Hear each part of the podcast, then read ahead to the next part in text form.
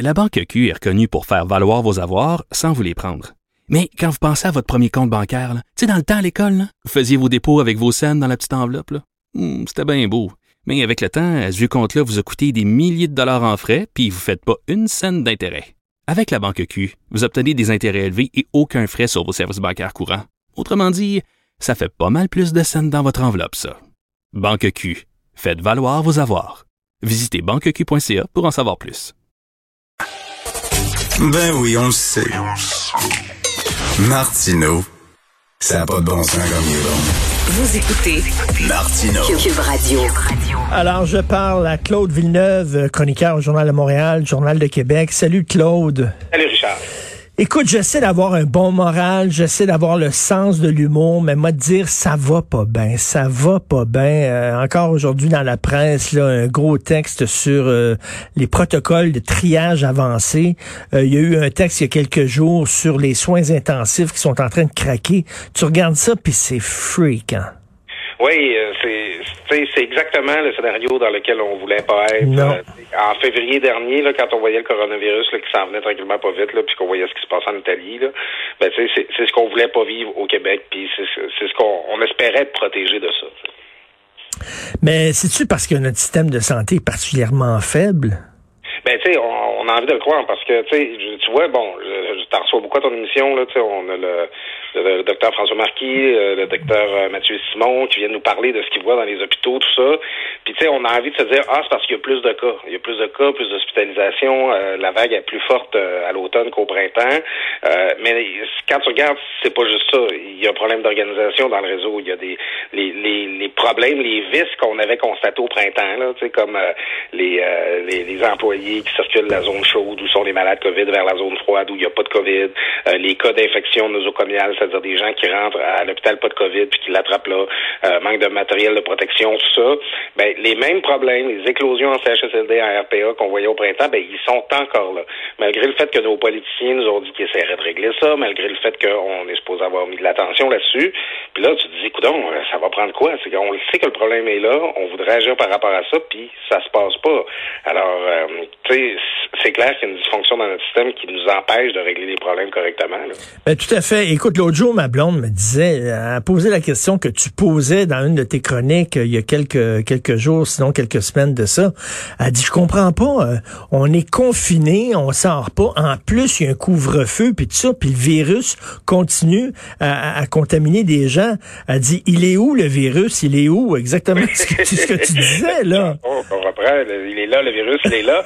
Et euh, c'est oui, c'est frustrant parce que tu dis, ben voyons, on est là, puis on, fait des efforts. En fait, le ben nombre de cas quotidiens baisse. Là, on a, on a une, baisse sur la moyenne 7 jours, le chiffre que j'aime suivre, là, qui, est, qui est assez solide, mais dans les hôpitaux, là, la pression ne baisse pas, là, parce que, euh, puis ça, c'est l'autre problématique, c'est qu'un malade COVID, euh, surtout si euh, il, est jeune et bien portant avant d'avoir la, la, maladie, là, il, ça, il, ça il prend du temps avant de se remettre, puis, tu sais, c'est pas comme, ben, c'est plate à dire, mais dans les CHSLD, les, les, les, les gens âgés qui attrapaient la COVID, ben, tu sais, ils, n'étaient pas malades longtemps, là, tu comprends ce que je veux dire? Mm-hmm ça nécessitait moins de soins. Là, présentement, on a des gens aux soins intensifs pour deux semaines. Alors, tu sais, quand tu as une baisse de cas quotidien, tu dis, ah, OK, ça va mieux, ben, euh, je m'excuse, mais François Marquis, Mathieu Simon, eux autres, ils n'ont pas eu connaissance de rien, là, parce que euh, dans leur hôpital, là, ça, ça, la pression, elle demeure la même. Puis là, c'est que tu te rends compte, il est où le virus? Ben, il est dans les hôpitaux, notamment. Là. C'est que, c'est ça, c'est terrible. Là. Moi, j'ai, j'ai parlé à un chirurgien pendant le temps des fêtes qui me disait, j'ai, j'ai un monsieur qui est rentré parce qu'il s'est blessé au cou en tombant dans son escalier. Il est rentré, je l'ai opéré il a pas eu un COVID à l'hôpital, puis il en est mort. Tu sais, c'est, c'est, ça, il faire le party chez ses voisins, lui, là. Non, non, c'est ça. Mais ben, on est-tu en train de payer pour les relâchements qu'on a, qu'on a fait pendant le temps des fêtes? Ben, écoute, euh, c'est, c'est difficile à mesurer. Euh, on n'a pas... Euh, on, les, les, lieux d'éclosion sont où, c'est difficile de savoir. Mais tu sais, c'est sûr que entre euh, attraper COVID, euh, parce que, je sais pas, tu es allé faire ton épicerie, puis euh, t'as mis la main euh, sur, un panier ou dans ta face au mauvais moment, c'est une chose. Mais tu sais, si t'as du monde qui se retrouve à l'hôpital, ou pire encore, qui contamine d'autres personnes après être allé en Floride ou après être allé, après s'être réuni en famille durant le temps des fêtes, c'est choquant là, de voir que les efforts qu'on fait tous peuvent être annulés. sais, à la limite, sur l'ensemble des contagions, c'est-tu si important que ça, les relâchements? Je le sais pas. Mais une seule contagion, une seule contamination plus causée par relâche, relâchement, c'est un cas qu'on n'a plus les moyens de se, de se payer parce que le système craque. C'est pas comme cet été, quand on se rassemblait à 10-3-2 puis qu'il y avait 40 personnes par jour qui étaient contaminées par la COVID. On n'est plus là-dedans.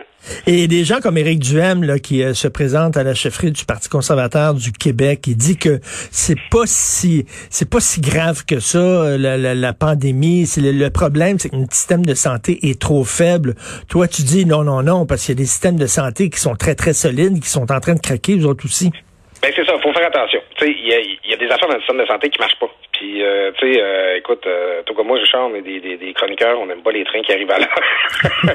il faut dénoncer les choses qu'il faut changer dans le système de santé, mais il faut pas, à l'autre extrême, dire « Ah, oh, c'est ça, il y a quasiment personne de malade. C'est notre système là trop gros puis trop vieillissant là, qui, qui, suit, qui suit pas le rythme. » C'est pas que ça, là, tu sais, c'est ça, des systèmes de santé très réputés, très performants, comme celui de l'Italie, il y a beaucoup de médecins par habitant, comme le NHS britannique, là, qui est leur, leur fleuron, des, des, des États américains où, qui ont essentiellement un système de médecine privée, des systèmes au complet qui ont été mis à genoux par la COVID. Là, c'est pas un problème spécifiquement québécois. On peut faire mieux.